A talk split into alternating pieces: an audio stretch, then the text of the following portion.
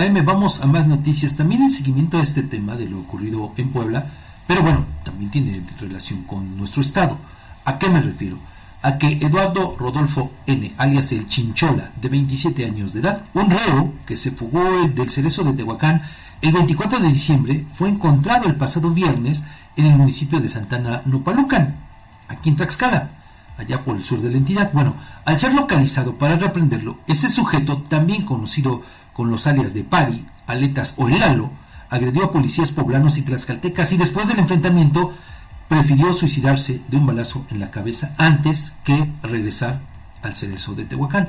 En el lugar de los hechos, elementos de la Fiscalía General de Puebla aprendieron a Fátima Belén N por el delito de evasión de presos, ya que presuntamente ayudó a El Chinchola, su pareja sentimental, a fugarse del penal de Tehuacán. Según las autoridades poblanas, ese sujeto se evadió de esa cárcel oculto en un mueble de madera que unas personas sacaron en una camioneta con placas del Estado de México. Por esa fuga, la Fiscalía obtuvo la vinculación a proceso de tres custodios. Aquí se lo dijimos, quienes habrían permitido que el interno saliera, también como se lo referimos, oculto en un mueble de madera tipo tocador y que fue transportado, ya le decía, por esta camioneta.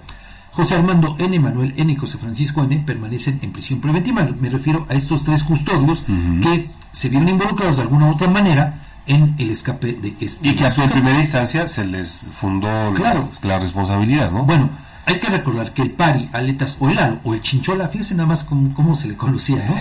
Estaba en prisión por los delitos de homicidio dudoso en grado de tentativa, ya que también había antes agredido a personal de la Fiscalía Poblana detentación de vehículo con reporte de robo, ataques a las vías de comunicación, daño en propiedad ajena, homicidio en grado de tentativa y contra la salud en su modalidad de posesión simple de metanfetamina y portación de arma de fuego de uso exclusivo del ejército, armada y fuerza aérea. Pues una auténtica fichita este sujeto. Y le digo, bueno, pues al respecto, la Procuraduría General de Justicia confirmó después que ya lo había informado eh, la Fiscalía Poblana, que sí, que ese sujeto murió de un balazo en la cabeza. Eh, y que bueno, eh, también, fíjese, en este mar de, de, contradicciones, pues resulta que no solamente esta mujer fue detenida, sino que hay otro hombre también detenido.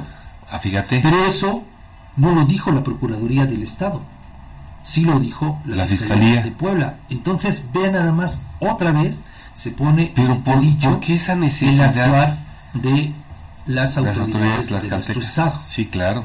Y mire, además, dónde pues vinieron a encontrar a este sujeto. Aquí la gran pregunta es si desde que se fugó estaba aquí. Estaba allá, en sí, claro, claro. ¿No? O de manera fortuita por ahí lo localizaron. No, no lo creo. Yo creo que más bien ya le andaban siguiendo la pista. Yo creo. Tenían algún. Ahí sí trabajo de inteligencia Sí, yo creo que sí. que se dio toda esta... Recordemos que él escapa en una unidad del Estado de México, probablemente, creo yo, sobre todo para no perder su área de influencia, ¿no? Donde podría Ser, podría ser. Está cerca. Aquí también lo que llama la atención es, Edgar, ¿dónde está? Digo, por lo menos tiene que haber una persona. ¿Dónde está el conductor o qué hay del conductor de esa camioneta? De esa camioneta. ¿Él no sabía? ¿O si sabía? La otra, ¿cómo es que eh, cuando este sujeto escapa se dan cuenta que ya no está en el penal cuando se hace el pase de lista? ¿No? Dices, ¿y la vigilancia en los talleres? Claro. Obvio que hubo complicidad de alguien. Y obvio que seguramente pagaron una cantidad importante de dinero para todo esto. Ah, porque no cualquier persona sí, sí, sí, privada de la libertad pues se escapa y encuentra la manera, pero además de una forma tan tan burda, ¿no? sí. a ver, ¿cuánto puede medir un tocador? Un tocador. ¿Y cómo te puedes ocultar en un tocador sin que nadie se, dé, cuenta? Claro, porque generalmente el tocador viene con puertas o cajonera. Pero además el peso, digo, le calcula, si me queda claro que lo hacen con madera, tiene un peso mayor que el que se hace con aluminio, con otro material. Es que de, sí, claro, pero ya le pones un peso y además ese peso a la hora de cargar. ¿Cómo es posible que nadie se dio cuenta? Es muy irregular. claro, ¿cuántos intentos más estuvieron involucrados también en esta fuga. Vaya. Pero de eso, bueno, no ha informado todavía la Fiscalía General de Puebla. Esperemos que seguramente el próximo jueves en su habitual conferencia de prensa, el fiscal Gilberto Higuera va a dar a conocer los detalles. Le digo porque, pues este hecho también llamó mucho la, atención. Y le digo, eh, llama la atención porque creo que ahí sí hubo algún trabajo de inteligencia. ¿A qué me refiero? A que se tuvo que notificar a la Procuraduría del ingreso de los agentes poblanos, ¿no?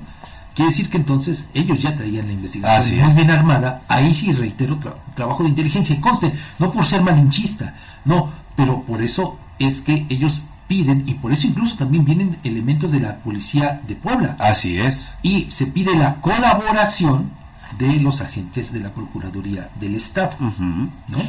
Vea cómo son las cosas distintas, ¿no? Por eso el, el, eh, el, primer comunicado sale de la Procuraduría, porque al final de, la Fiscalía. De la Fiscalía. Sí, ah, de la Fiscalía. De la Procuraduría, bueno, ya salió... Pero fíjate, tendría que haber sido primero de la Procuraduría porque los hechos ocurrieron en el territorio tlaxcalteca, jurisdicción tlaxcalteca. No, le digo, los primeros que dieron a conocer fueron Nada más de, la Fiscalía. Hasta en